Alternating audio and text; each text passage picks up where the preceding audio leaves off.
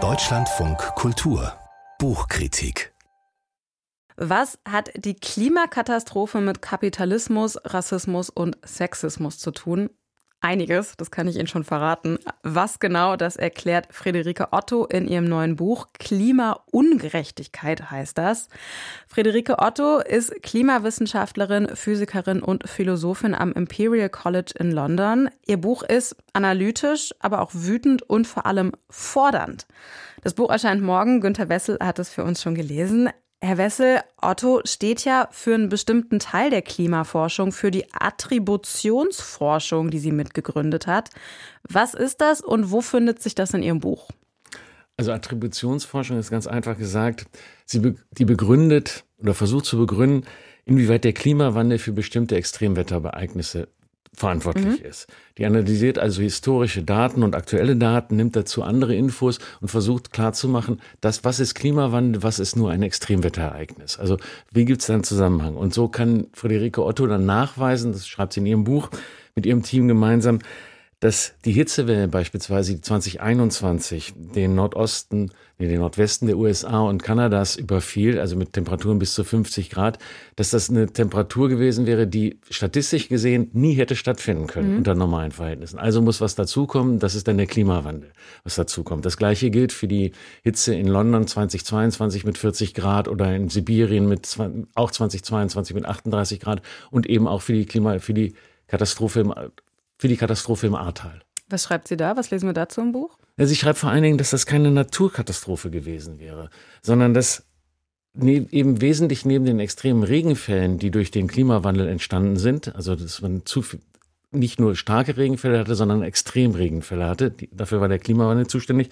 dass da was zukam, was selbstgemacht ist. Dass man nicht auf die spezielle Topografie der Region geachtet hatte, als man gebaut hat, dass man zu viele Flächen versiegelt hat, die man nicht hätte versiegeln sollen, dass es viele Geröllabgänge gab infolge von verstopften Abwasserleitungen, die da existierten. Und es gab eben weder bei den Menschen, die vor Ort lebten, noch bei den Behörden gab es irgendwie ein, ein Gefühl für Gefahr, die entstehen könnte durch große Regenfälle.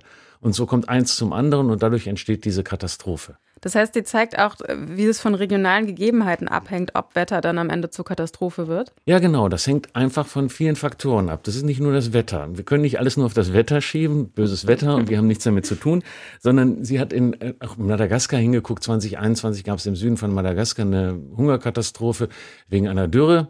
Da schreibt sie auch, die dass sie abhängig waren von Regenfällen, das war denen schon immer bekannt. Aber das Hauptproblem für die Katastrophe, die sich dann ausgelöst hat, also für die Hungersnot, waren sind die sozialen Strukturen im Land, sind, ähm, dass es keine Infrastruktur gab, dass man Lebensmittel darunter bringen konnte. Also all das, das sind hausgemachte Dinge, die kommen dazu. Und wir werden immer vulnerabler durch den Klimawandel.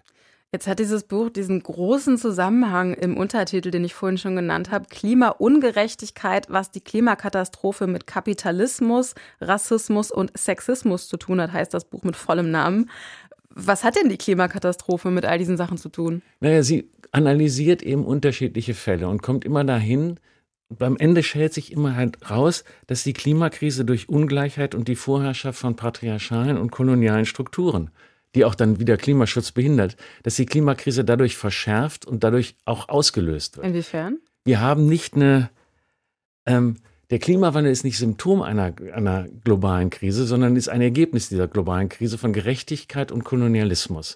Das heißt, wir haben primär Ungerechtigkeit und Kolonialismus und daraus schält sich dann der Klimawandel, die Klimakrise raus.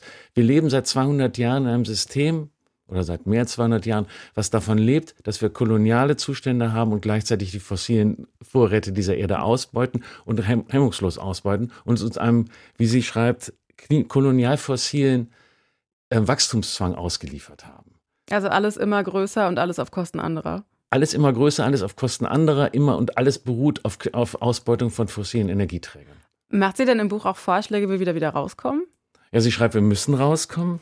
Das Problem ist, ähm, diese Vorschläge, wie wir da rauskommen, sind relativ dünn, würde ich sagen. Es ist einfach, es, es, gibt halt wenig. Wir haben dieses System und wie man da rauskommt, ist immer schwierig. Wenn sich ein System etabliert hat mit den mit den überzeugten Erzählungen, mhm. dass das gut funktioniert und so weiter, ist schwer rauszukommen. Das heißt, sie sagt, wir brauchen andere, sehr starke Narrative, die uns helfen, diese Abhängigkeit zu überwinden. Sie bringt ein paar Beispiele an, wo das etwa funktioniert hat, also bei der Abschaffung der, der Sklaverei, in Frauenemanzipation, bei den Rechten für People of Color, bei der Homo-Ehe beispielsweise auch. Da hat man es geschafft, mit Narrativen auch eine Gesellschaft zu verändern. Und sie sagt, die Klimakrise ist jetzt nicht eine Katastrophe, sondern eine Chance, dass wir anfangen können, darüber nachzudenken. Und wir haben die Möglichkeiten, darüber nachzudenken. Und wir können durch Narrative was verändern. Ich finde das sehr optimistisch. Ich bin da bei ihr, was den Optimismus angeht.